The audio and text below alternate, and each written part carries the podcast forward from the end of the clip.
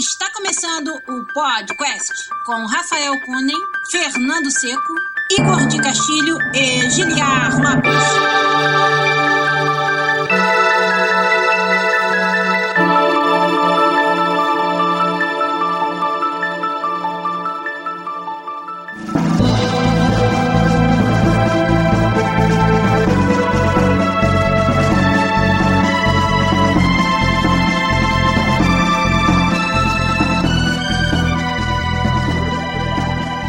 Podcast na área, galera!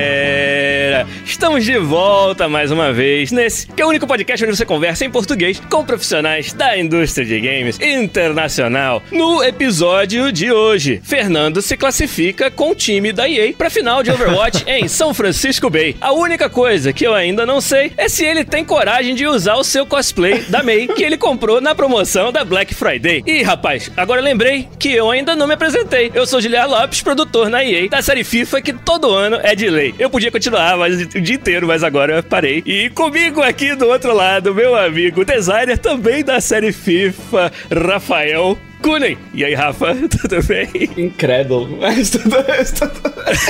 Wow, skills. Require skills. Acontece. Slow acontece. clap, é, slow clap, é. Tipo, Yes, vamos, vamos bater palmas, senão fica chato. Incentiva que é melhor do que perder a amizade. Poxa, dá pra abrir um quadro fantástico. E você, Fernando, como é que tá? Fernando Seco, meu amigo programador na EA Motive aqui em Vancouver também. Tudo Tranquilo, bom? tranquilo, tranquilo. Aproveitando o final de semana, descansando. Isso aí. Mais pra caralho. E aí, o frio finalmente chegou aqui em Vancouver, hein? Ah, o frio de Vancouver. Você tá 8 graus com um pouquinho de garoa, é tão frio. Horrível. Horrível, terrível. O que, que eu vou fazer com a minha jaqueta de menos 45 ali do guarda-roupa? Trouxe as malas repletas de, de roupa de frio pra caralho da Montreal e não usou ainda. Pois é, eu tenho, tenho, tenho blusa de lã que se você usar muito tempo pega fogo, sabe? Combustão espontânea. Cadê a blusa? Aí, é- aí é engraçado, assim, um guarda-roupa inteiro com roupas, assim, tipo Sub-Zero, assim, tipo menos 20. E aí eu tô usando as roupas que eu usava, tipo, no outono lá, assim, sabe? Ah, tá frio. Aí você passa na rua, um monte de gente com Canadian Goose, que é o casaco do Polo Norte aqui da... Caralho. Casaco do Polo Aí, Norte. aí, tipo, você tá de jaqueta. E todo mundo de touca, lã, luva, tremendo de frio. Daí você vê um cara correndo de camiseta, assim, regata, assim, com um shortinho bem curto, assim, e você fala, é, eu entendo aquele cara ali, ó. É o Mika da BioWare. Eu entendo aquele cara. A gente tem um colega da BioWare, cara. Ele é absurdo. No frio de menos 15, o maluco vai a pé pro trabalho de chinelo e bermuda na rua. Ele vai derretendo a neve, assim, onde ele passa. Tipo o diabo, assim, você vai andando e a neve vai derretendo. Não, mas, cara, aqui, por enquanto, eu achei, assim, super tranquilo. É quase que nem o inverno de Floripa, assim, sabe? De vez em quando tem sol, de vez em quando tem chuva, garoazinha, 7 a 10 graus. Bem tranquilo, bem gostoso fazer muita coisa. o Samuel vacilar lá no chat. Beleza, mas em Curitiba, todo mundo sempre fala do tempo de Curitiba. Porra, velho, Curitiba, sem mentira, cara. Quando eu morei em Curitiba. Você morou lá. Cara, tipo, era 10 graus, 80% de umidade. Tudo doía do corpo inteiro, assim, cara. É muito frio, cara. É muito frio. É ridículo de frio. Pô, você sente no, nos ossos, assim, o frio, sabe? Pô, é sinistraço. Então, pra quem não sabe, a gente tá aqui no nosso canal do YouTube, youtube.com.br podcastbr, fazendo a live, gravando aqui junto com a galera do chat o episódio 274 do podcast. A galera que está nos ajudando aí, já vou dar um shout. O nosso querido Rafael Kunen, olha lá, o mais recente comentário é dele. Hugo Blanco tá com a gente, o Luiz Fernando, que é 5, o Samuel Bacelar, nosso amigo, a família Bacelar sempre presente aí, o Adriano Machado, o Júnior Pamplona, o Rafael Santos, o Luan Torres, o Ítalo Furtado, o Elivelton Silver, o Fábio L, o Parreiron, nosso irmão amigo, o Matheus Queiroz também, o Anderson Neal lá no alto e com certeza mais uma galera aí que vai nos ajudar hoje a falar de um assunto bem interessante sobre design de games e, claro, também tentar responder as perguntas de vocês aí no chat e contribuir com a conversa que vocês com certeza vão contribuir com a gente também. Então vamos começar o podcast 274 hoje, vamos lá.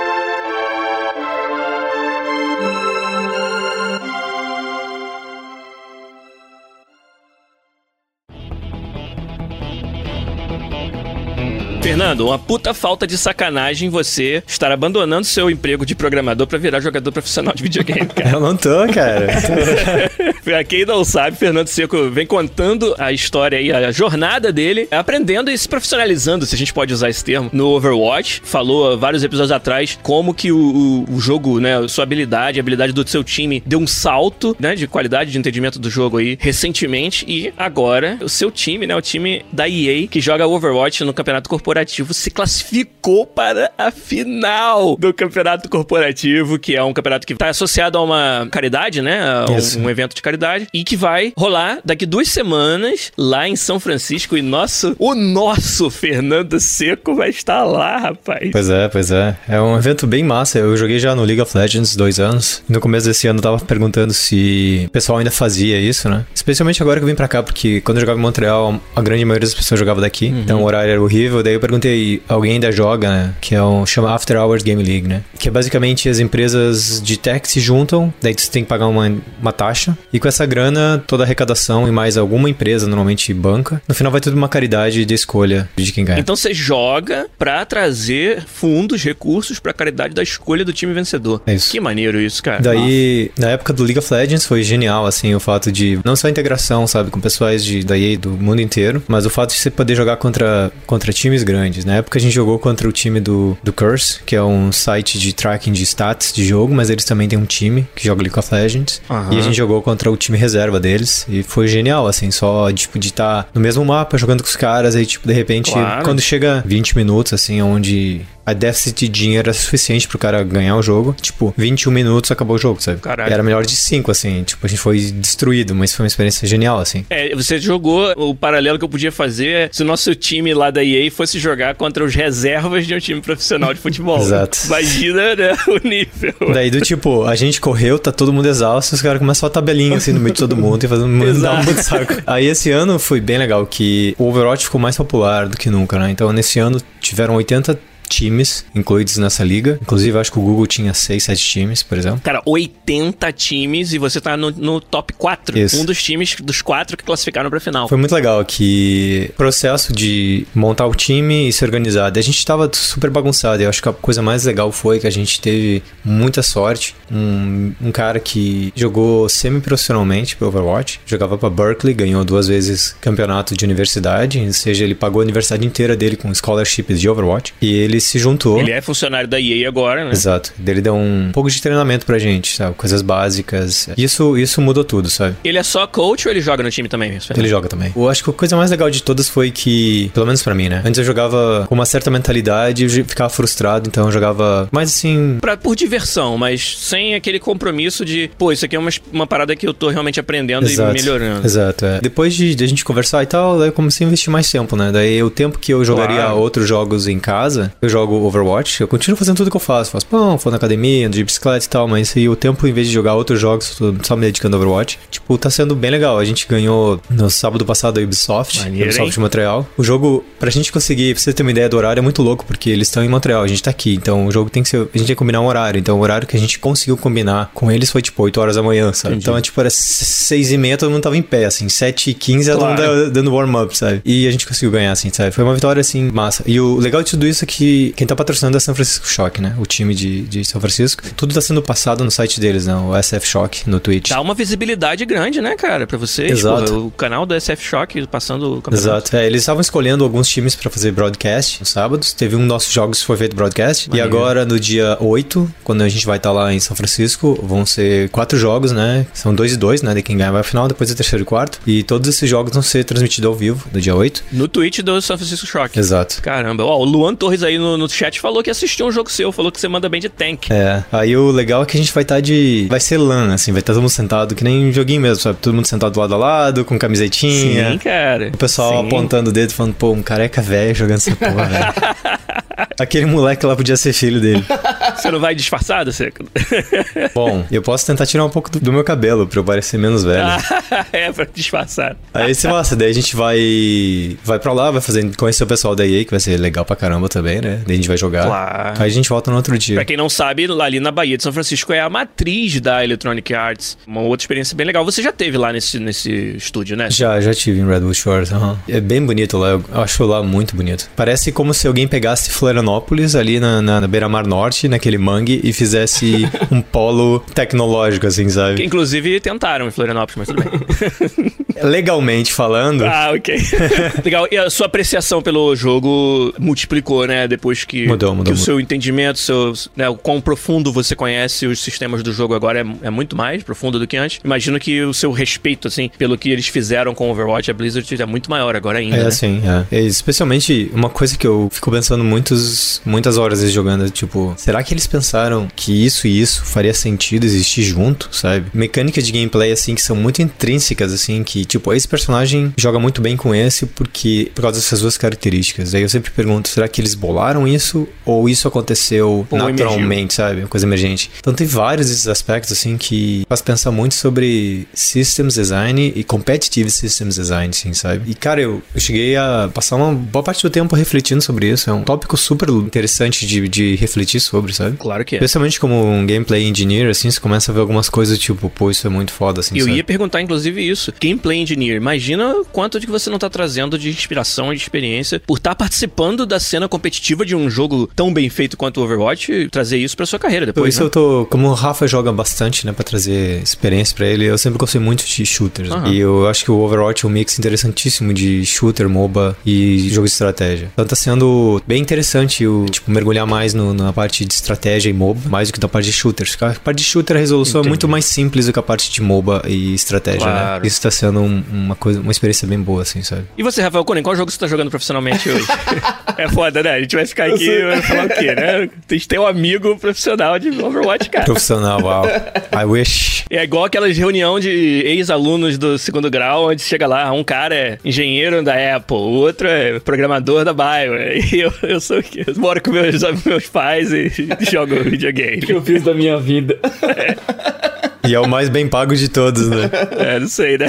Mas tudo bem. Rafa, o que, que você conta de bom dessa semana aí? O que, que você jogou mais? Red Dead, segundo playthrough, ou já branchou pra outros jogos? Ah, tô jogando um pouco de cada coisa. Tava trabalhando no meu backlog um pouco no Steam. Jogando um pouco os jogos que eu comprei e não joguei ainda mais nessa sale. Trabalhando no backlog, hein? Parece um negócio árduo, né? Parece... Aqui os jogos que eu compro tem que pelo menos dar uma jogadinha pra ver qual é, né? Não posso só pagar e ele fica lá, Todos, né? todos que ele compra. Essa semana foi, foi boa, bem tranquilinha. No trabalho também, agora aqui trabalhando nos, nos próximos conteúdos que vem pra frente. E é isso, daí o que eu tenho jogado eu vou trazer pro assunto principal, eu acho. Beleza, acho justo. Eu também não tenho grande coisa pra reportar. A pré-produção do FIFA 20, todo vapor, e pra nós que trabalhamos na parte criativa do jogo, é sempre um- uma época bem, bem ocupada. E fora isso, Weekend League em casa, uma pitadinha de Fallout 76 quando dá, e tentando achar tempo pra continuar a campanha lá do Arthur Morgan no Red Dead. Poxa, já- você tá tentando muitas coisas, velho. É, rapaz. Eu tenho que jogar pelo menos o suficiente pra gente fazer a eleição do jogo do ano de forma justa, né? Entendi.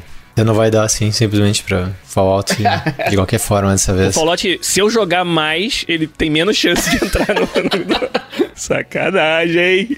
Mas uh, antes de. Eu queria só comentar um, um joguinho que eu achei no, no Switch essa semana. Olha. Bloodstained Curse of the Moon. Então, rapaz, esse é o jogo do Iga, não é? É, do, do cara que fez Castlevania 3, pô. Isso, que agora tá fazendo o Bloodstained, né? Mas ele lançou um- uma homenagem aos Castlevanias antigos, que é o Bloodstained Curse of the Moon. E sempre, pra mim, foi a cara de Fernando Seco esse jogo. É, é genial esse jogo. E agora você tá jogando. Então, É genial. conta pra nós. O que, que você tá achando? Cara, é muito voltar à infância, assim. Eu lembro da minha primeira reação quando joguei Castlevania 3, que até hoje é provavelmente o meu jogo favorito. E quando eu botei esse jogo, você dá pra ver que é o cara que desenhou o jogo, sabe? São os mesmos tipos de brincadeiras que estão acontecendo no jogo, só que com apresentação diferente. Em vez de você, por exemplo, cair uma prensa com ponta em cima de você, agora cai um lustre, sabe? Em vez de ser medusa voando, agora são fatasminhas, assim, sabe? Então tem todas essas coisas que é o design dele ele one-on-one, assim, né? Uma skin daquele design, né? Exato. E aí, só que tem umas dinâmicas melhores, assim, que eu acho que a seleção de personagens ficou bem gostoso. Tem quatro personagens, cada um tem uma skill diferente, que aí são os personagens de Castlevania 3. Já sai destravado no começo? Não, você. É que nem o Castlevania 3. Você Tá. vai em certas partes, você faz o branch, você escolhe onde você vai, você mata o boss, aí você ganha a alma dele, você pode trocar a qualquer momento. Ele tem barra de vida própria, poderes próprios, etc. Os poderes são muito semelhantes ao que tinha no Castlevania 3, por exemplo, a Sifa, que nesse caso é um mago, eles se comportam igual, pode congelar os inimigos e ficar usando isso como plataforma pra chegar em lugares diferentes, sabe? Genial isso, cara. Puta E merda. tipo, back in the day, isso era mind blowing, né? E quando você vê isso de novo, dá Ah, mas por mais que não seja novo, deve ser muito gostoso de jogar ainda, ainda mais jogar de novo. Pois é, e tá bem, super bem feito, assim. Só que ele, pra não ficar muito óbvio, ele meio que misturou, assim. O cara que começa, na verdade, ele tem uma faquinha, ele não tem um chicote. Ele se destrava Entendi. o que seria no, no Castlevania 3, o cara que tem o- a faquinha que pula alto. Uhum. Na verdade, é uma moça que dá rasteira e dá chicotada. Então ele brincou, assim, com os poderes, assim, deles, né? Misturando. E o level design é muito gostoso, é muito bonito de jogar. É do tipo, você termina, vai ficar mais difícil, daí vai ficar mais difícil, mais difícil. É bem gostosinho, assim. Sugiro, se vocês gostam de uma plataforma desafiadora, assim, tipo 2D Dark Souls, a vida, é bem bom. Legal, eu tava na dúvida qual plataforma pegar, mas agora que saiu no Switch não tem dúvida, né? Ah, não teve. Eu, eu ia pegar o PC, só que aí eu tava jogando Overwatch, acabei esquecendo. Daí se nessa Black Friday eu fui dar uma passada pro que tinha. Na sua wishlist tava lá o jogo. Foi que foi. Beleza.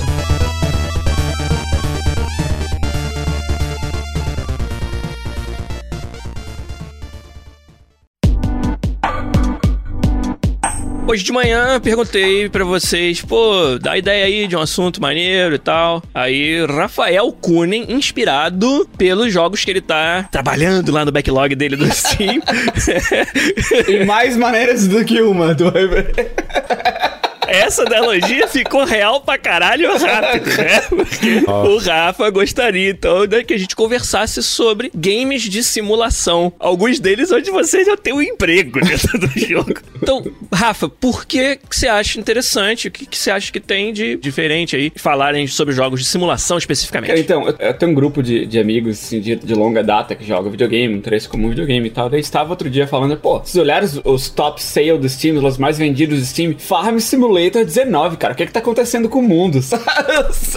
Daí eu parei pra pensar, esse jogo de simulador tem um nicho bem grande na Europa, Alemanha e o leste europeu, né? Vende bastante lá. Só gosta bastante de, de jogo de simulador lá. Mas não, não pode ser só isso, sabe? É uma parcela, ainda mais no Steam, sabe? É uma parcela tão pequena da população mundial pra tá best-seller. Então tem, tem, tem mais do que isso. Tem mais do que o- alguns países pequenos do leste europeu e a Alemanha. Daí eu, eu comecei a pensar, sabe? Que, pô, tem, tem jogos de simulação que eu gosto, sabe? O Euro Truck Simulator eu joguei um tempo e é extremamente divertido, sabe? É uma experiência totalmente diferente de jogar um jogo AAA, sabe? Jogar um GTA, jogar um Red Dead, que é tudo mais épico e a fantasia, sabe? É, não, por mais que o Red Dead simule sistemas da vida real, ele ainda é um jogo de ação, sabe? E simuladores são mais, assim, voltados pra simular uma coisa do mundo real, sabe? Simular um trabalho, simular máquinas do mundo real, usar equipamento do mundo real. Tem tanta coisa no, no, no Steam, simulador de ônibus, tem simulador de, de um monte de coisa. E o Farm Simulator 19 saiu essa semana. A última vez que eu que experimentei um simulador desse foi em 2013, eu acho. Aí eu peguei, assim, joguei o início, assim, e pá, não, não é pra mim, não. E parei de jogar, né? Mas daí como saiu esse novo, tá com os reviews bons e vendendo um monte, eu disse, pô, não, cara, tem que dar mais uma chance. Tem que ver por que que, que vende tanto, por que que tanta gente compra. É cheio de site de suporte disso, sabe? De um following tão grande disso, sabe? Peguei, instalei ele e comecei a jogar na sexta-feira à noite. Eu só parei hoje da manhã. Quase perdeu o horário do podcast.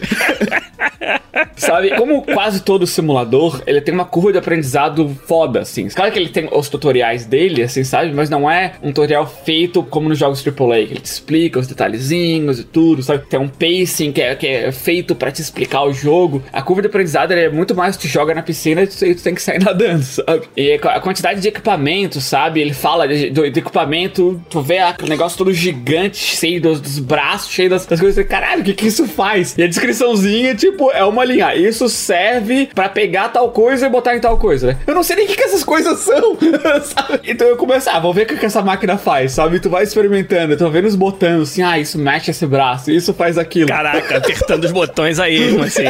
Ele mostra na tela, tudo ele mostra na tela por contexto. Segura o botão, ele mostra que se tu apertar aquele lá e faz isso. sabe? Então ele tem sistemas que são intuitivos, ele só não te dá um tutorial, É, ele não mas... faz um tutorial de todas as máquinas do jogo. Ele faz, ó, esse tipo de máquina faz isso, esse tipo de máquina faz aquilo, sabe? Esse é o corto, precisa disso pra preparar a terra, precisa disso pra plantar, precisa disso pra colher. Como é que é o ciclo do jogo? Conta pra gente, pra gente entender melhor. Tu tem uma fazenda, né, com terra, e tu tem que preparar a terra, né, usa as máquinas específicas, prepara a terra, planta, aduba, colhe e vende. Tem vários compradores, o mapa é um lugar grande, assim, uma região, né, nessa tua fazenda. Daí tem compradores em outras fazendas, ou, ou em lojas, sabe, tipo restaurante, ou então tu pode vender... Tem concorrentes? Tem, tipo, o preço muda de acordo com demanda e tudo, sabe? Daí plantar coisas diferentes requer máquinas diferentes, requer técnicas diferentes, algumas requer Claro. mais cuidado que a outra. E o início, é assim, eu peguei, ah, vou pegar coisa, qual é a coisa mais fácil pra plantar, sabe? Trigo. É um processo bem simples, sabe? Tu vai fazendo, tu vai, tu vai pegando máquina, tu, tu vai ganhando esse dinheiro, né? Vendendo, tu compra uma. Ah, esse processo tá meio chato. Tem máquina que deixa esse processo mais fácil. E daí que tu começa a ver o jogo disso, mas é tudo baseado na vida real. Todas essas máquinas existem de verdade, são de, de marcas que existem de verdade, e elas funcionam da maneira como, como elas funcionam. É claro que ainda é um jogo, né? Não vai ter todas as nuances,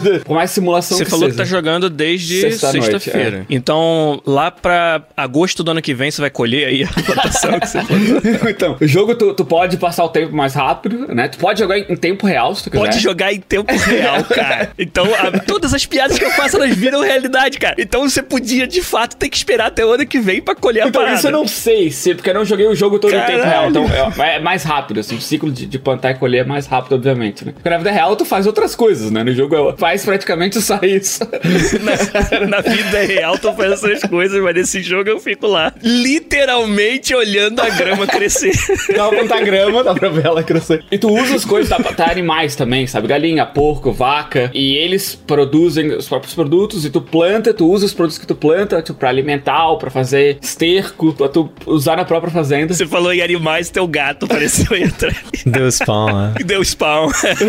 tá, Rafa, e eu preciso perguntar: o que exatamente que é divertido nisso tudo? Então, cara, a experiência, por mais que seja videogame ainda, né? A experiência é totalmente diferente de um jogo play, sabe? De um jogo de aventura, sabe? De um jogo até de, de um RTS, alguma coisa. Que a experiência é feita pelo foco na diversão. Ela é feita pra isso, sabe? Pra a experiência em si ter que te levar pra próxima, ter que te levar pra próxima. E o jogo de simulação, tu joga ele por um motivo diferente, sabe? Então esse ciclo, esse loop de diversão, ele, ele é diferente. Tu joga pra simular uma atividade da vida real, sabe? E a, e a diversão é mais em tu experimentar aquilo, sabe? É, Por exemplo, tem coisas de, de- de fazenda, por, por exemplo, que são fundamentalmente divertidas. Senão não existiria Harvest Moon. Sim. Sabe? Tem, daí um jogo pega esse, esse, essa, com essa essência, é claro, e emula ele pra fazer isso de uma, de uma maneira mais divertida possível. E um simulador, ele trata de todos esses aspectos, sabe? Ele trata de terra, de, de tu usar ela direito, de tu, tu, tu adubar, de como as máquinas são usadas, sabe? Tu se preocupar com o mato, começa a crescer e tu tem que limpar esse mato, sabe? Tu vê que o negócio cresce, tu colhe aquilo, vende, ganha dinheiro pra pegar uma máquina melhor,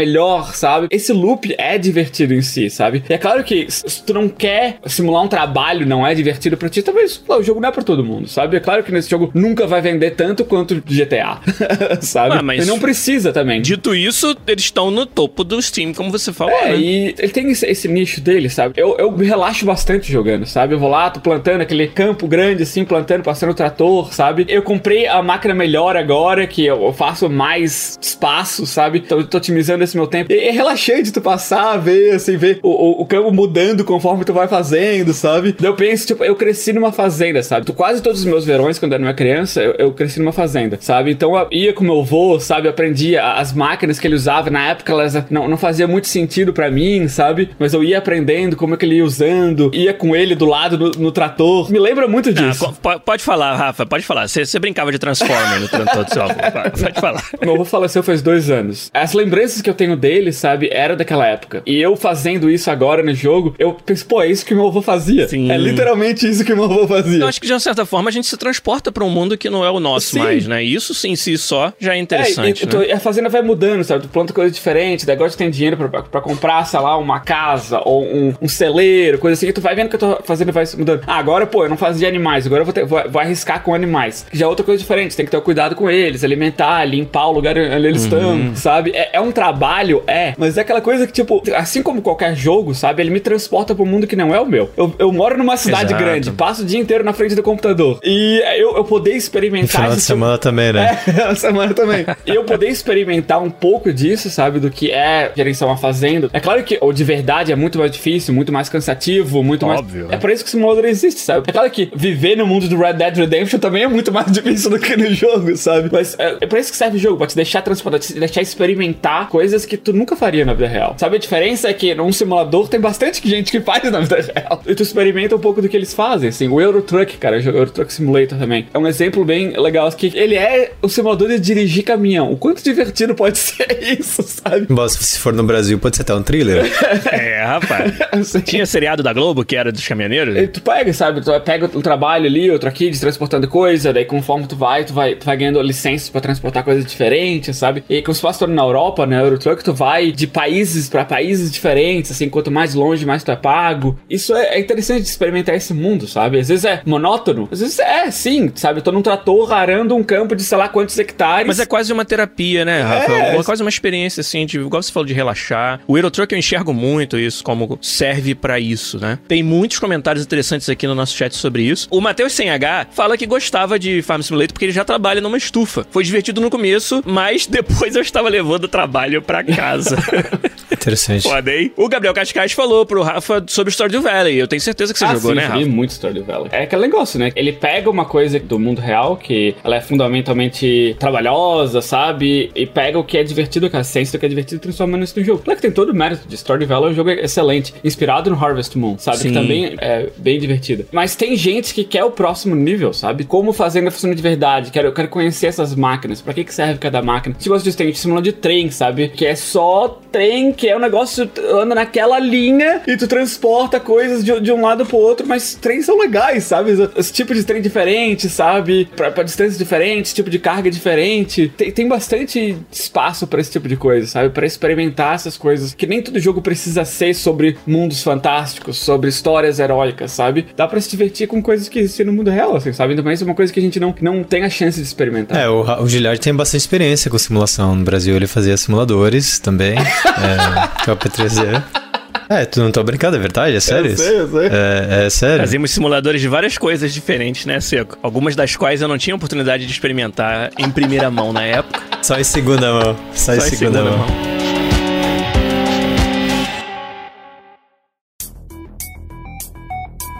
Rafa, tenho uma pergunta interessante pra você. Eu suponho que o Euro Truck Simulator é um mundo aberto, onde você vai dirigindo e as coisas vão, vão instalar depois que se dirige, elas vão dar um pop. Tem ciclo de dia e noite, chuva, eventos fantásticos, tipo uma tempestade, você tem que parar seu carro porque deu uma descarga elétrica, teu caminhão deu stuck. Como é que funciona? Tem, tem esse tipo de, de sistemas assim existentes no jogo? Dia e noite, chuva, isso tudo tem, sabe? O sistema de, de tráfego, alguns lugares tem mais tráfego do que outros. Um negócio mais extraordinário, como uma tempestade elétrica que destrói meu caminhão, isso, isso nunca vi. Talvez tenha, não sei. isso assim. Mas essas coisas, tipo, ah, se tá chovendo, sabe? Eu tô carregando um caminhão pesado pra caralho. Se tá chovendo, eu tenho que ter mais cuidado, sabe? Porque a inércia daquele caminhão vai ser muito difícil parar na chuva. Daí tu vê aquela. Tu, que, tu vê pela sinalização, assim, né? Tem um GPS no caminhão, mas tu pela sinalização, ah, tem que sair na próxima curva. Ela é uma curva meio fechada. Tu tem que começar a parar bem antes, sabe? O caminhão é pesado. Esse tipo de coisa, sabe? De estar lidando com, essa- com essas máquinas que não tem como lidar na vida real, sabe? É, é legal. E esses sistemas de jogo, como tu falou, algum desses sistemas existem eh, em jogos AAA também, sabe? Claro. Eles existem pra quê? Pra te deixar mais à vontade em que tu tá jogando um mundo que poderia ser real. Pra meio que quebrar essa ponte do, do, do mundo real, do mundo fantástico, pra meio que esquecer que tá jogando um jogo, sabe? Serve pra isso. E essas coisas tem né, nesses jogos também. Entendi. Tem uma pergunta então, outra pergunta pra você. E pro Giliard também. Você já pensaram num jogo chamado Turista Simulator, onde se usa um VR set? Turista Não, é real. Simulator. Não, é, tipo, a ideia é de você poder ir num lugar curtir uma coisa turística, interagir com as coisas. Daria pra levar um- uma brincadeira do tipo, vai pra Floripa, curte as praias, brinca lá à vontade. Com o VR headset. Com um VR headset. Pra você sentir você passeando e curtindo a paisagem. Porque é- ser um turista é sobre curtir o local, né? Sim, o VR, ele, o VR ele vai cobrir dois dos seus sentidos, visão e audição. E o resto da experiência? Ah, é só uma experiência virtual, né? Não é pra... Experiência de ser assaltado no Corcovado. Exato. A experiência de conhecer os produtos especiais Mas em peraí, mas, Amsterdã. mas, mas como diria o Rafa, simulador é pra abstrair as coisas difíceis e deixar só você com a Entendi. parte fácil. É interessante, Fernando. Eu acho mais ge- geral do que isso que você perguntou. Quando a gente fala de usar o jogo como uma, uma experiência terapêutica, até, sabe? Às vezes você quer relaxar. A, a gente não faz muito disso, né? Games até hoje são 99% Adrenalina. ação e skill e concentração. Eu tenho que estar ligado pra estar jogando, sabe? E um jogo que o propósito dele é você desligar, sabe? Ter, ter uma, uma experiência relax. Tem pouquíssima coisa aí que você pode classificar dessa maneira, né? E eu acho que isso aí que você acabou de falar se encaixa nisso. Por exemplo, o Red Dead tentou bastante fazer isso, fazendo você ter que ir longa distâncias de cavalo pra fazer todas as suas missões, entendeu? É um momento onde você ali desliga, né? Com certeza foi de propósito que eles fizeram isso pra, pra te... Eu tô sendo sarcástico aqui, mas tudo bem. É, porque é uma merda ficar esperando o cavalinho ir do ponto A ao ponto B. Mas, acho que quanto mais os games se tornam algo que tá intrínseco na vida das pessoas, mais oportunidade aparece pra você fazer experiências que são desse tipo que você acabou de falar. São mais relaxantes e que você quase não vai dizer que, ah, vou jogar videogame quando você vai fazer aquilo, sabe? Cara, eu poderia estar assistindo um programa na TV que eu tô usando só metade da minha atenção nele, sabe? Que são coisas que a gente faz, né? No nosso dia a dia. E por que não uma experiência VR, uma experiência de game que faça isso? Hum, interessante isso que você falou, é, que a gente, como desenvolvedor de jogos, sempre, sempre faz jogos pra serem super imersivos, que faz o trap do cara no mundo. É. E isso com o tempo drena, assim, as pessoas, sabe? Tem um certo mood que você tem que estar pra participar daquilo e tem hora que você não quer aquilo, tem hora que você quer uma outra experiência. Por que, que você precisa sair dos games pra ter essa outra sensação, cara? Podia estar dentro dos É, é games. uma coisa que, que jogos proporcionam, que sempre foi o trabalho de livros e filmes, sabe? No deixar experimentar uma coisa diferente, totalmente diferente da nossa vida, mundos extraordinários, ou histórias ordinárias mesmo. Muitos, quantos, quantos livros são apenas histórias ordinárias de pessoas comuns? Ah, ou documentário pra saber sobre o mundo que não é aquele que tu faz parte, sabe?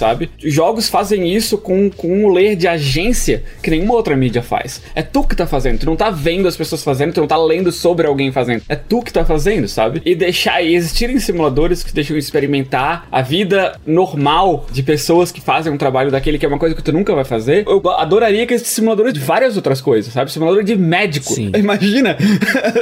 claro que eu não tô falando de, de, de paródias, né? Tipo o Surgeon Simulator. Sabe uma coisa? Imagina uma coisa de, de um simulador de médico. Cara, simulador médico, cara, quem fizer isso daí tem, tem meus 60 É, dólares, sabe, de, de tu aprender, sabe, coisas que. Claro que pra tu aprender a usar todas aquelas máquinas, demora um tempão, sabe? Tu aprender a usar, sabe? Ou como usar a terra, sabe? Observar, observar os detalhes. Isso demora, sabe? E médico, para tu ser um médico, demora 10, 15 anos de estudo pra tu poder virar um médico, sabe? Simuladores poderiam existir pra isso, sabe? Pra te abstrair todas essas coisas e te botar no mundo em que tu pode fingir que é. Tem aplicações que não são só lúdicas pra isso, óbvio, Aham. né? A gente começa a entrar na parte dos, dos jogos sérios, né? Dos serious games. Um dos nossos patronos de mais longa data, que é o Rafael Correia, ele tem um business no Brasil onde eles desenvolvem aplicações em VR para treinamento médico, onde você ali tem a oportunidade de cometer os erros que você talvez cometesse no treinamento real, mas ali não tem consequência. Claro que a experiência em VR ela é limitada, você não é, não é igual você fazer da vida real, mas eles estão descobrindo muito valor e economizando muito em termos da forma como você treina os médicos usando aplicações em VR, que é uma parada interessantíssima, né, cara? Ah, o Gabriel lembrou de uma coisa interessante que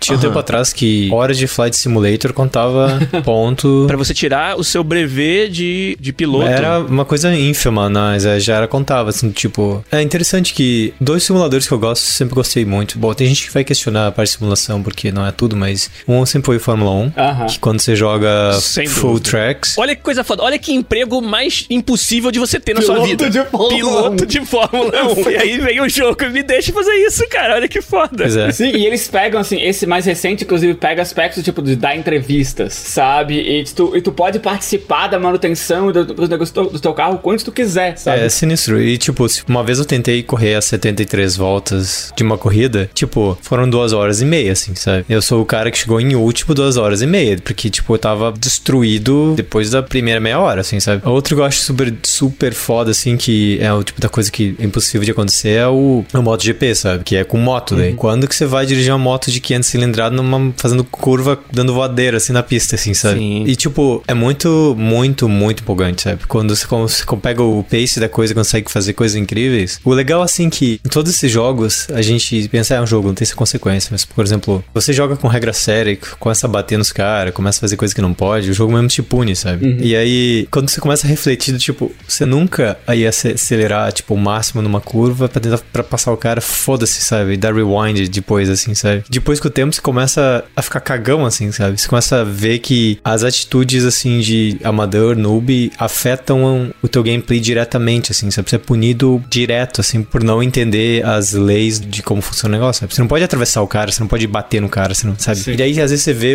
a Fórmula 1 mesmo, os caras não conseguem passar um outro por causa dessas mesmas regras, assim, sabe? Claro. E isso é genial, assim, sabe? O risco que você tem que pra tentar uma ultrapassagem na Fórmula 1 é gigantesco, cara. Pois é. Pô, um jogo que consegue transmitir esse sentimento pra você fez alguma coisa certa, Sim, né, não? E o legal do Fórmula 1 também, ele te deixa simular o quanto tu quiser. Sabe? Se tu quiser, não, cara, eu vou começar jogando jogar só corrida, não quero tocar no meu carro, nada. Sabe? Bota tudo no automático, corre corrida e experimenta ser um piloto de Fórmula 1. Daí tu começa a, desabilitar um sisteminha aqui, desabilitar um automático, começa a tweakar o teu carro. E gradualmente, sabe, tu vai gerindo a parte mais hardcore do jogo, sabe? E é, é fantástico isso. Eu fiz um, um, um search bem rápido aqui no Steam, o Steam pra simuladores. Só pra ver o que que tem, né? Tem um de Alaskan Truck Simulator, são caminhoneiro no Alasca. Caralho. Cooking Simulator, que esse não saiu ainda. Tem algum, assim, muito inusitado? De algo que você nunca imaginou que alguém fosse fazer um Tipo, jogo? futebol, assim, simulador de futebol, assim. Tem algum? Junkyard Simulator. Caraca, de, de ferro, Ferro velho. Treasure Hunter Simulator. Uau. Claro que tem o- os de, de caçar, né? Que são bem antigos, Ah, sim, sempre claro. teve. Prison Simulator, simula uma prisão. Tank Mechanic Simulator, um mecânico de tanques.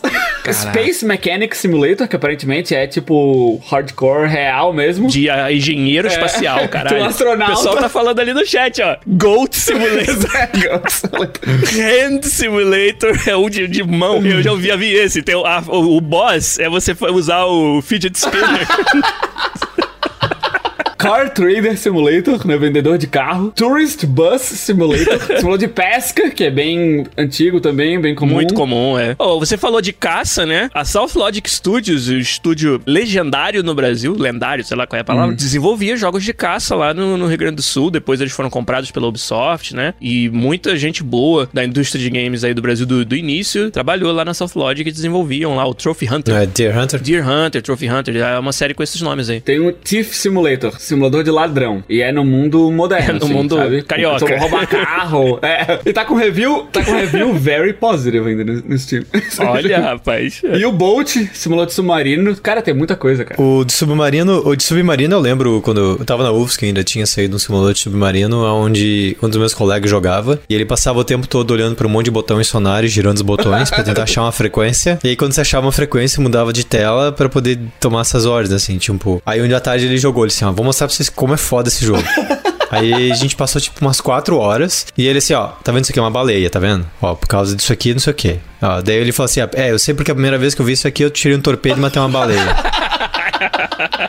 Cara, assim, ó, sem mentira, ele passou. Cara, ele passou muitas horas, assim. Daí ele assim, ó, pô, isso aqui é um submarino russo, não sei o que, não sei o que, por causa disso. Tá, tá, tá, tá, tá, tá, tá. E assim, era um jogo de puzzle. Eu achei muito interessante, mas assim, você tem que ter o mindset correto, sabe? Sim. O- Outros simuladores, assim, que eu, eu acredito que são simuladores, mas eu não, não consigo me relacionar muito. Por exemplo, a UFC. Eles são mais próximos do que seria um jogo, mas você não tá em primeira pessoa, assim, sabe? Então eu não sei se isso pode ser considerado como um simulador ou ele simplesmente uma reprodução próxima da vida real. É, eu acho que é um. Tem elementos de simulação. A mesma coisa um jogo como o FIFA, Sim. que isso nunca vai ser você jogar o futebol com os seus braços e pernas. Mas é um jogo com a inspiração de algo real e que tenta chegar próximo a ele, dado as limitações de input e de tudo que você, Mas, que você mas tem. isso não é qualquer simulador, então? É, mas é, é difícil você desenhar uma linha aí que separa, né? O que que é simulador, o que que não é. Eu tinha duas perguntas pra fazer e uma delas era essa. Como que a gente classifica? Mas eu nem sei se é importante responder necessariamente essa pergunta diretamente. Mas a outra que eu acho mais importante, o que, que nós, como desenvolvedores, vemos como desafios que são particulares dos simuladores? Se tem algo que faz desenvolver um simulador algo mais difícil ou diferente de desenvolver outros games, o que, que vocês pensam sobre isso se tivesse na posição de trabalhar num simulador? Eu acho que autenticidade seria o que, né? Acaba sendo a palavra principal, né, Fernando? É. Muitas vezes você vai desenvolver muitos sistemas, você como programador deve se relacionar bastante com isso. Muitos sistemas que o usuário nunca vai ver, mas que é só para que o mundo funcione do jeito autêntico. Você vai fazer um simulador de Fórmula 1, cara, aer aerodinâmica,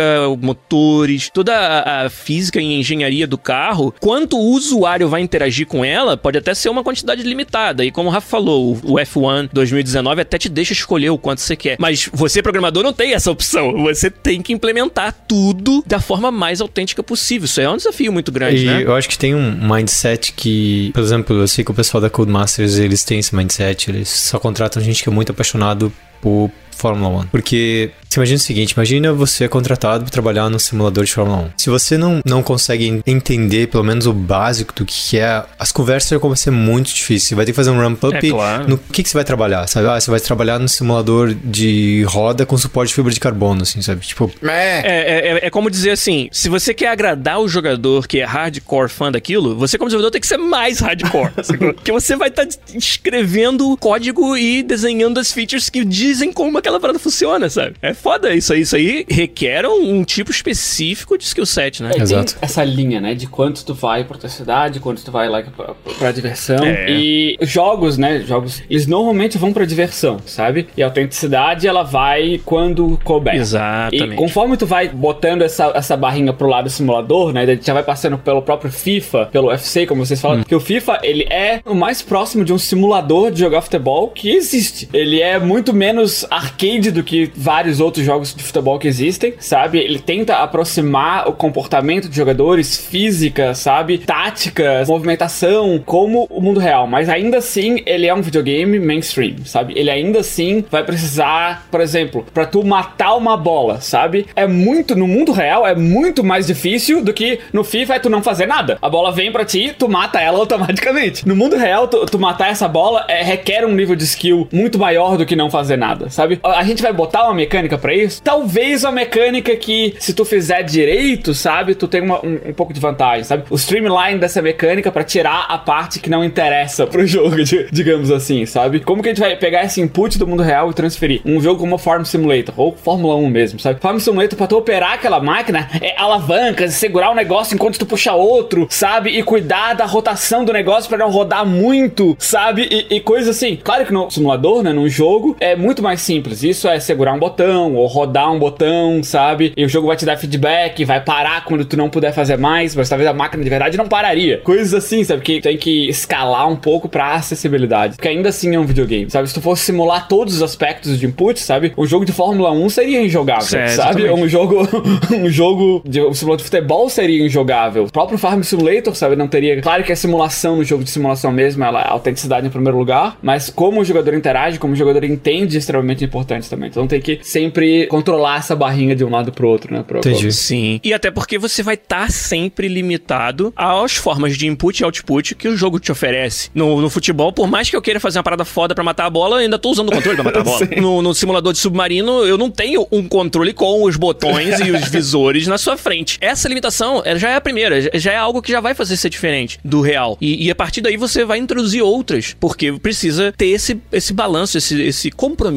entre a autenticidade de simulação e ser jogável. E depois ser divertido de jogar ainda por cima. E é aí que, que torna tão difícil você desenhar uma linha pra dizer, daqui pra frente é simulador, pra trás não é. Esse compromisso ele é tomado de forma diferente, em jogos diferentes e features diferentes têm mais ou menos autenticidade. Talvez no, no Fórmula 1, a parte de controle do carro tem mais autenticidade do que a parte de mecânica do carro. E, e aí, isso faz ele ser mais ou menos simulação, né? Eu acho que não faz muito sentido você se fazer desenhar essa linha por motivo qual? Motivo nenhum. Esses são os desafios muito interessantes, realmente. Quando quando se fala de jogos de simulação, porque no final das contas, e, e outro, quer dizer, um corolário desse desafio que você falou entre autenticidade e diversão é quão comercial vai ser o seu jogo versus o quão nicho. Muitas vezes, cara, para garantir que você vai poder fazer o próximo, você tem que fazer certas concessões no seu jogo para que ele seja mais acessível, porque muitas dessas profissões e, e carreiras que a gente tá falando que são simuladas, elas não são acessíveis. Tem que ter um skill set muito específico para você ser sequer decente nelas. E aí, você vai exigir isso do seu jogador? Quantos jogadores vão conseguir jogar seu jogo a partir disso? Vou fazer um Kerbal Space Program onde você tem que saber, tem que ter um doutorado em física para entender o jogo, entendeu? Quantas pessoas vão poder jogar meu jogo? Então tem também esse trade-off. É um produto comercial no final das contas, queira você ou não. E aí isso vai guiar decisões de design e desenvolvimento dentro do jogo também que são difíceis de você tomar.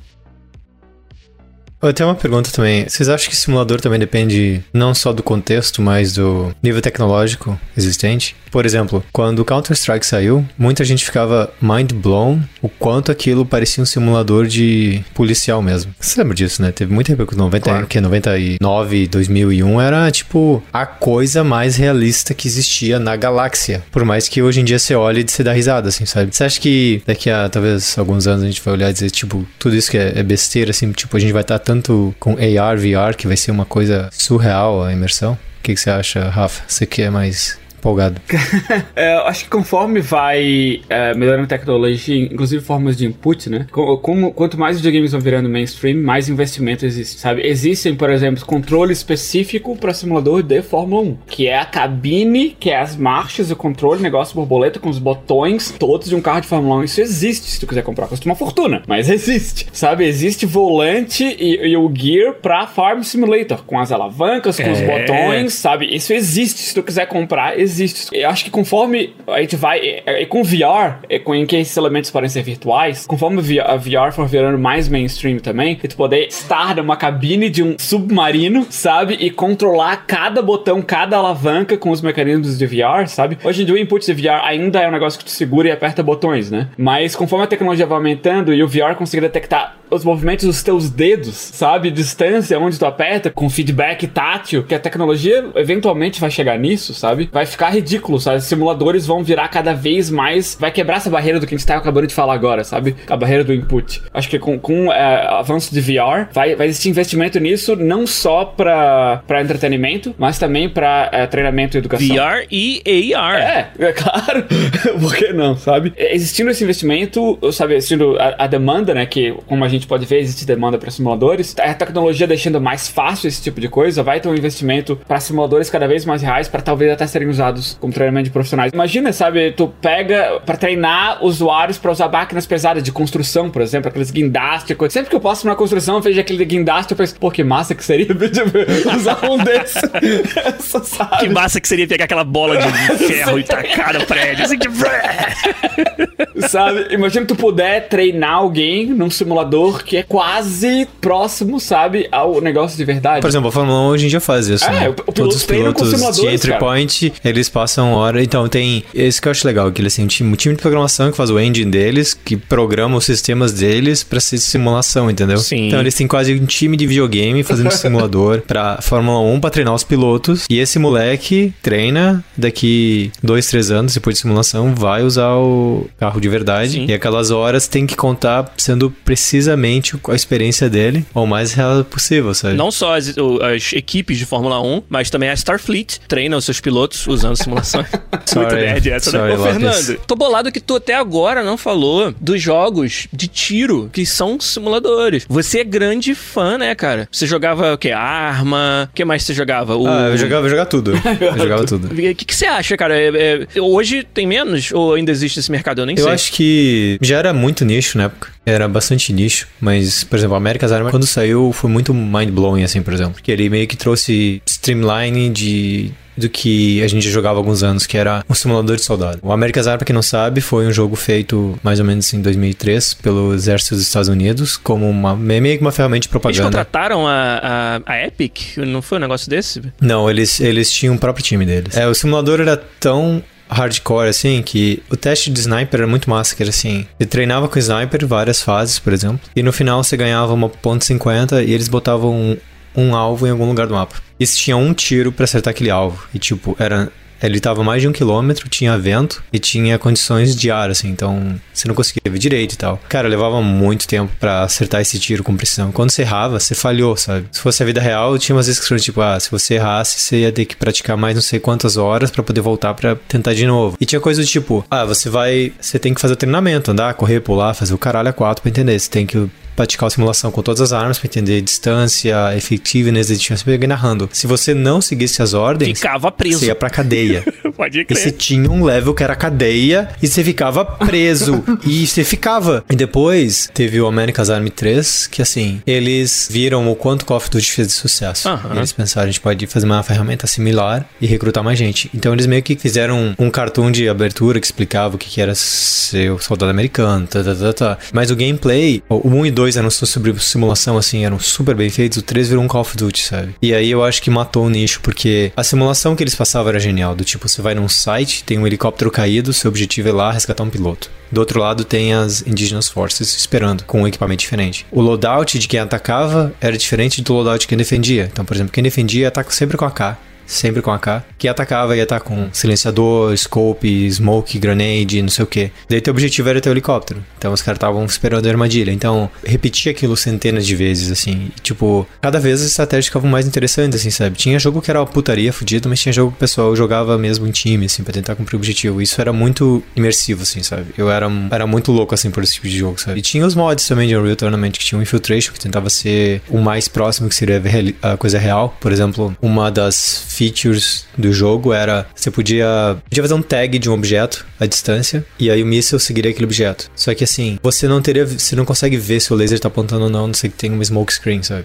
Eu lembro no, no America's Army tinha a pior feature que eles fizeram, que era, era conhecido como M16, a cada não sei quantos tiros ela podia dar stuck. Caralho. Então você tá no meio do jogo, dando tiro nos caras, a tua M16 dava stuck, atirando no cara, assim, sabe? Aí você tinha que executar os procedimentos de unstuck, e o jogo não te ensinava no tutorial o que, que você tinha que fazer. E assim, era muito frustrante, assim, sabe? Mas era um conhecido como a arma básica dos americanos, tem esse problema, sabe? Então você leva esse level de detalhe no jogo, então quer dizer que o risco que você tinha de se expor pra atacar Sim, alguém. que deve ser o que passa na cabeça do Às vezes soldado. tinha que levar em consideração esse tipo de informação, sabe? Eu acho que foi uma Golden Age pra mim, quando tinha todos os simuladores, mas eu acho que depois que o Call of Duty veio, ele meio que dizimou todo esse nicho que existia. É, inclusive, meu simulador favorito, que era o Rainbow Six, virou causa Então, do Seco quer Counter-Strike. deixar registrado seu repúdio aos jogos de tiro atuais que não são tão bons quanto os simuladores de antigamente. Então, a gente tá falando de simulador, foi isso. Quem não gosta do Counter-Strike? Quem não gosta de, de jogar no mapa da favela? Cara, um dos melhores simuladores de, de tiro que eu já joguei foi feito pela Irrational, cara. SWAT era Fez muito foda. E foi que SWAT 4. Cara, SWAT 4 era muito massa, cara. Ele imita mesmo tipo, a simulação de procedimentos policiais da SWAT, sabe? As armas, É. as táticas, sabe? Você levou um tiro, já era, morreu. A parte toda de planejamento da operação era muito foda. Planejamento, sabe? E do take, sabe? A missão não é atirar em todo mundo, sabe? É prender ele, sabe? Ele tem um botão que é do lado do botão de tiro, que é tu mandar, né? Mandar e vai pro chão, pro chão, a mão pra cima, sabe? E tu matar gente, tu era penalizado, sabe? Porque tua missão era prender as pessoas no coisa. Tá ali na beira entre uma simulação e um jogo. Aquele é um jogo AAA feito por um estúdio. né? fez Bioshock, cara. Que lembrança foda. SWAT 4 pra mim era um jogo fantástico. Eu tive essa com o Rainbow Six Raven Shield. Pra mim foi um dos últimos grandes simulador de, de SWAT de todos. Tinha esse aspecto, mas o aspecto que eu mais gostava era uma velocidade pra frente, pros lados, os laterais era diferente, deslocamento. O impacto de cada arma fazia muita diferença. Você podia algemar ou nocautear ou matar o, o inimigo, sabe? Você podia usar gás lacrimogêneo, mas se o teu time não tivesse máscara, você fudia com todo, todo o time, sabe? você podia fazer todo o planejamento no mapa e mandar executar. E você, como capitão, só dizia Go Bravo, Go Alpha, sabe? E tudo acontecia. Mas eu queria fazer uma observação aqui que o Victor Lopes falou assim: ah, o código dos FPS. Eu vou dizer que o que eu tava falando é que existia muito simulador que quando o code saiu, todo esse pessoal que jogava simuladores foi pro code. Então isso mostrou que as pessoas preferiam um jogo mais casual, que você tem muito mais reward e um mais fast pacing do que um jogo de simulação. Por exemplo, eu nunca vou esquecer na Hoplon, a gente jogando America's Army 2, um mapa levava 5 minutos. O pessoal, quando morria, já mandava resetar o mapa, sabe? Tinha estresse assim, porque ninguém queria passar 5 minutos. Se eu achava um tesão, Claro, se a penalidade por negócio, é eu maior, morri, você então minha vida valoriza mais. Pra valorizar mais a vida, na próxima você vai tomar mais cuidado, Exa- mano. Exato, aí quando o code veio que o respawn era 5 segundos, a não ser que você jogue no modo hardcore, etc. Banalizou. Ah, foda-se, eu vou. Kamikaze, foda-se. Daqui a pouco eu tô de Exato, volta. mesmo aconteceu com a mesma tendência aconteceu com, com Battlefield, etc, na mesma época. Então eu lembro de que todo o pessoal que a gente jogava junto queria jogar mais, queria passar mais tempo. Então, por exemplo, pra eles, eles iam correndo, jogavam É, granada, claro. pulavam, Morreu, atiravam, volta. morriam, daí já voltavam, sabe? Eu acho que, não tô dizendo que um matou o outro, tô dizendo que existe uma tendência grande que atraiu mais gente, que fez com que esses produtos mais nicho às vezes ficassem inviáveis. Aí, pô, ah, um businessman, pra quem não faz diferença que jogo que você faz, só quanto dinheiro que dá. Vai olhar pra isso e vai falar: pra que, que eu vou fazer um simulador? Se todo mundo quer jogar o arcade, vou botar meu dinheiro e meu investimento nos jogos mais arcade. Estão vindo várias perguntas aí da galera, muitas relacionadas ao assunto de hoje, mas eu acho, eu acho que a gente respondeu todas elas já. A gente falou sobre qual é a maior dificuldade de fazer, que é esse, esse balanço entre o design da diversão e o design da autenticidade. A gente falou sobre por que, que não tem mais tantos simuladores no mercado. Por causa dessa parte do business, onde, pô, se com o mesmo dinheiro eu posso fazer o novo clone do Battlefield, que vai vender pra caralho porque neguinho adora esse tipo de shooter, ou um jogo de nicho, tipo um arma, que eu vou ser feliz com o resultado do produto, mas não vou fazer dinheiro, isso aí acaba matando muitas dessas possibilidades e sobram o quê? Mods, sobram outros, outros tipos de arranjo que as pessoas usam pra fazer os jogos que elas querem. Mas eu não sei se eu concordo que tem menos simulador hoje, cara. Eu acho que é bem pelo contrário. Acho que tem mais simulador É, hoje. a gente tá falando deles hoje porque você notou que tinha uma porrada lá no topo do Steam. Então alguma coisa certa eles devem estar fazendo. Eu acho que no modo geral, talvez a gente esteja muito preso à parte do shooter, onde aí eu concordo que virou pra um certo lado. Mas quando você fala de simulador em geral, eu acho que aí a gente tem muito mais hoje, até porque tem muito mais jogo sendo feito. Então, naturalmente, de todos os gêneros vão Sim. ter mais jogos. É, o mercado é muito maior. Muito mais gente joga, sabe? Muito mais gente tem console, tem computador do que joga. Exatamente. É, a gente respondeu, ó, o Zero Games perguntou como os simuladores podem ajudar no aprendizado real das profissões. A gente falou sobre isso, falou sobre o uso deles como jogos sérios. O Adriano perguntou se qual a diferença de desenvolver um simulador e um jogo convencional. Também, eu acho que a gente respondeu isso bem até. Então vamos trazer outras perguntas aí, galera, de, de, outro, de assuntos que não são o assunto principal do podcast, se vocês tiverem. Vamos lá.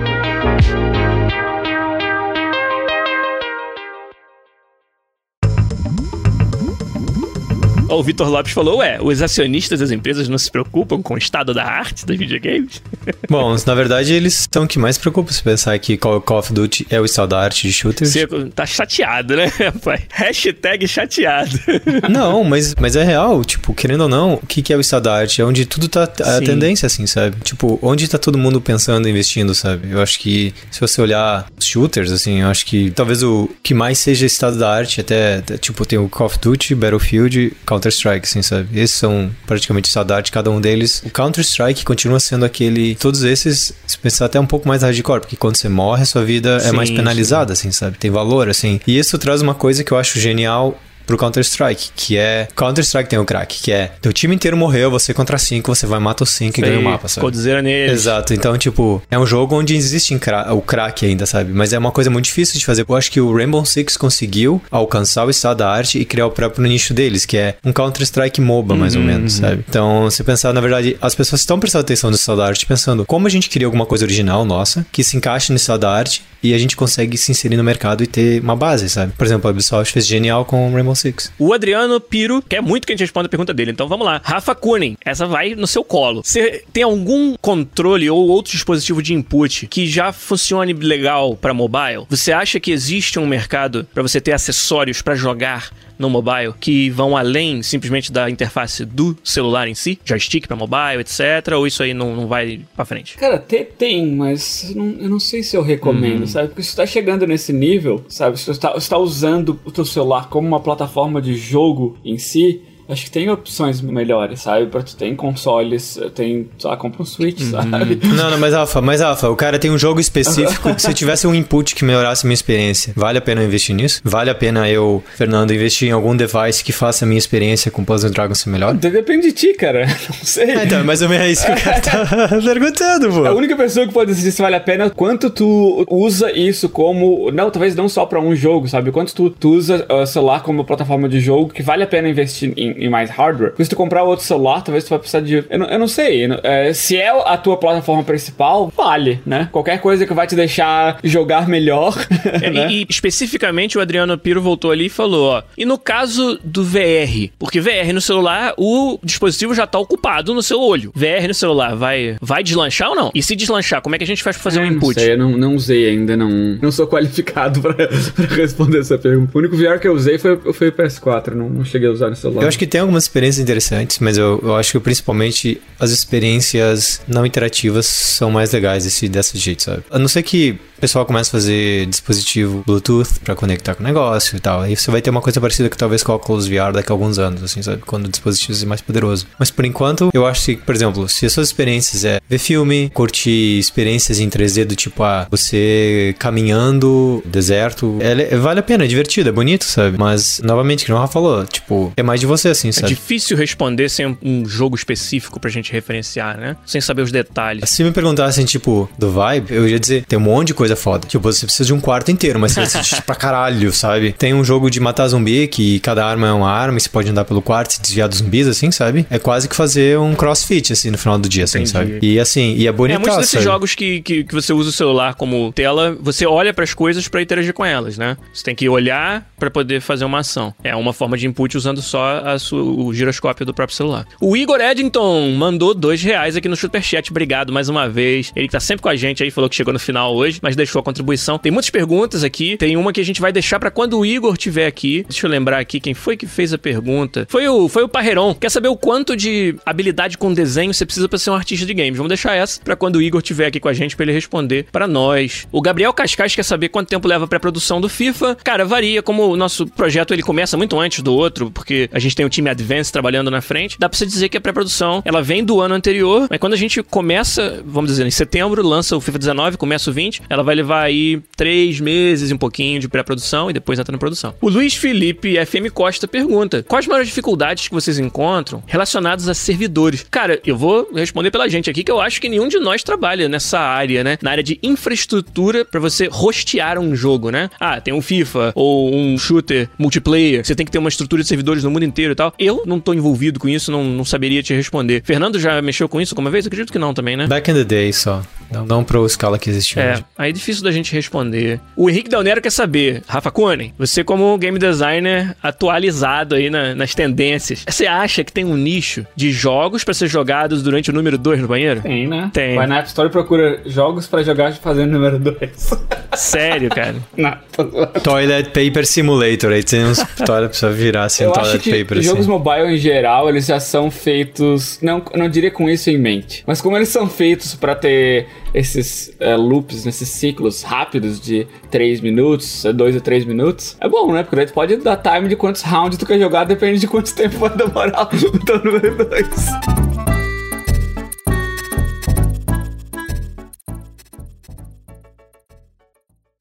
Pod Quiz.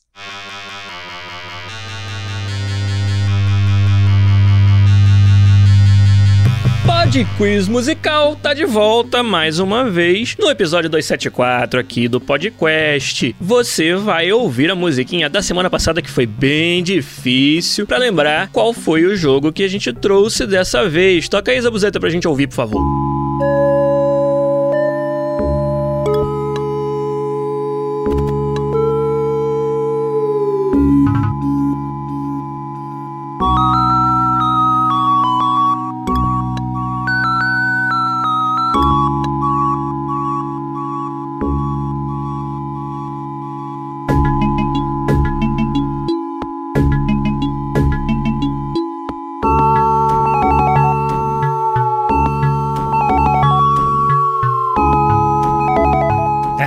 Difícil, né? Isso aí só um ouvinte acertou. É a musiquinha de Shadow of the Beast do Sega Genesis, Mega Drive. Jogo que teve versões pra Amiga, né? Aqueles computadores antigos e várias outras plataformas. Mas a musiquinha que a gente trouxe especificamente é com aquele chip de som super especial que o Mega Drive tinha e que trouxe trilhas fantásticas como essa aí de Shadow of the Beast, uma das trilhas que eu mais gosto da história dos videogames. O único ouvinte, como eu falei, que acertou foi o nosso querido Gabriel Pyron, que mandou lá no Twitter. Ele descobriu que essa música era do obscuro Shadow of the Beast de Mega Drive. Então essa semana, talvez, bem mais fácil. Vamos ver aí, né? Se vocês conseguem acertar. Zabuzeta vai tocar pra gente, por favor, a musiquinha do Podcast Musical.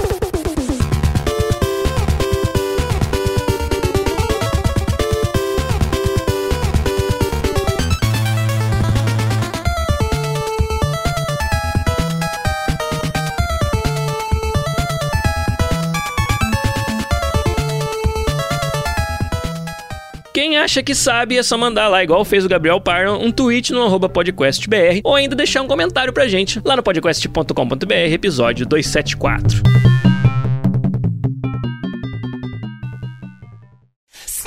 Up empty skulls, filling empty lungs with the wrong kind of drugs. Baby, what have we become? Up empty skulls, coming out for blood. Forgot about the love, just Vamos fechar então o podcast 274, rapaz. Obrigado mais uma vez a galera que nos ajudou aí no chat hoje. Foi bem movimentado e falamos de um gênero de jogos ou de uma técnica que pode aplicar em jogos de vários gêneros, que é a simulação. E esperamos que a gente tenha explorado bem o assunto com vocês hoje aí. Mas vamos ficando por aqui.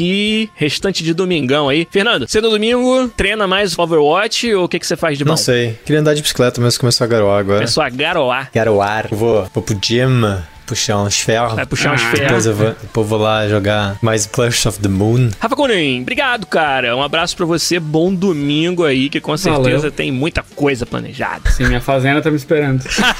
Isso aí. Ó, eu vou fazer só uma observação. No verão inteiro o Rafa não saiu de casa um dia. E agora ele no inverno ele vai Saio se de casa todos os dias pra ir trabalhar. Ó. É isso aí. Você podia ter um Job Simulator. Caminhar para EA Simulator. Isso aí. Eu também me despeço de vocês. Vou lá terminar a minha Weekend League, que tá indo mal pra caralho esse fim de semana. E semana que vem a gente volta com mais um podcast pra vocês. Um abraço e tchau.